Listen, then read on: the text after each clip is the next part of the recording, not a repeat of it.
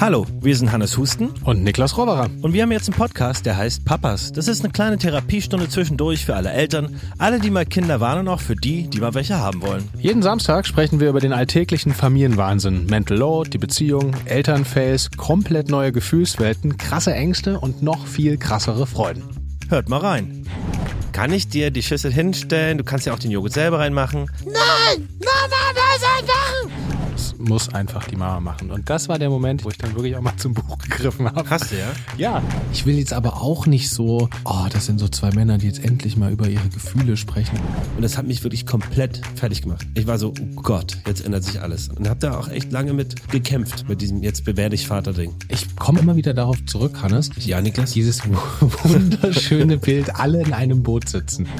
Ich würde es jetzt nicht Krise nennen, aber es war natürlich jetzt nicht ultra harmonisch ständig. Ich weiß nicht, ob wir das so überstanden hätten.